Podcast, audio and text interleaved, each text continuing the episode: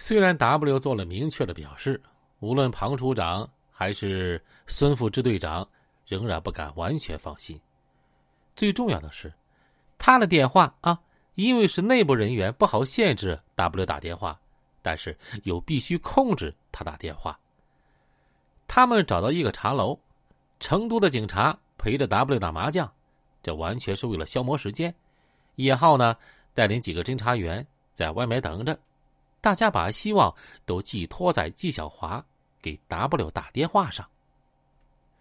下午两点钟，W 在卫生间挂了个电话，是打给他亲属的，说：“前一段打算回宜宾啊，我现在有事啊，不回去了。”不好判断这个电话和案情后来的发展有无必然联系，但是事后警方了解到，纪晓华当天中午的确在成都。并打算和同伙一块去北京，但下午呢，他就突然改变了主意，向同伙借款一万元，于下午三点离开宾馆，去向不明。可能性是多重的，或许这只是现象上的偶然重合。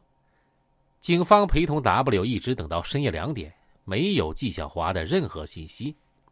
这个时候，W 对叶浩说：“那个。”我反复想过，虽然我和纪晓华私交很好，可他犯了案子这件事儿，我不说也不行啊。纪晓华到了成都之后啊，的确住在我家，后来他搬到珠峰宾馆去住了，具体住多少号房间啊，我不大清楚。而这个时候，纪晓华已经离开成都十个小时了。也是在此前后，省厅九处通过艰苦的工作。在他们控制的另外一条渠道上，也挖出线索。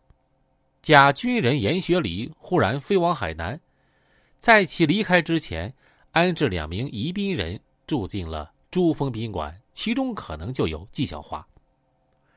孙仲文、叶浩立马带领泸州的侦查员到了九处。一进门，大家就被屋里的紧张气氛啊给罩住了。九处的侦查员们。个个把手枪摆在桌上，正在做临战的最后准备。大家碰了碰情况，因不了解对方的武器配备，他们制定了夜间对其居住房间进行严密控制，早晨趁其外出，在电梯上予以捕获的作战方案。凌晨三点，警方和宾馆方面取得联系，原打算由侦查员化妆成服务员，以送水的名义进入房间。但考虑到深夜送水理由不充足，就取消了。孙仲文住进宜宾人隔壁的房间，随时监视对方室内的动静。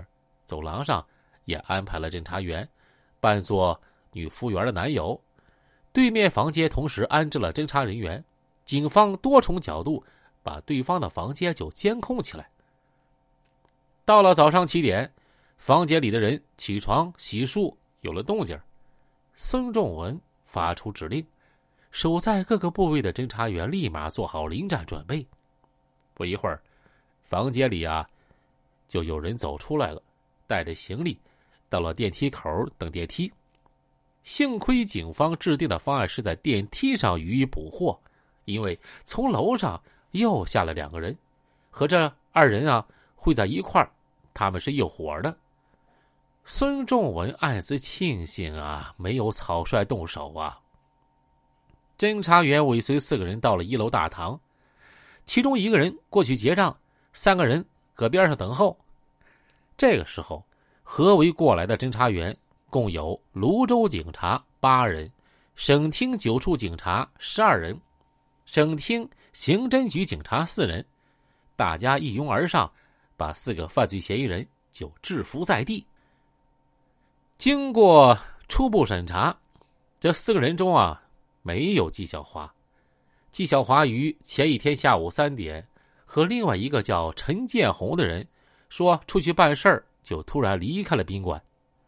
在宜宾警方、泸州警方和成都警方夜以继日的围绕着三幺九、三二五、三二七案件展开侦查工作的同时，宜宾大哥隋文昌的丧事儿。也在紧锣密鼓的筹划中。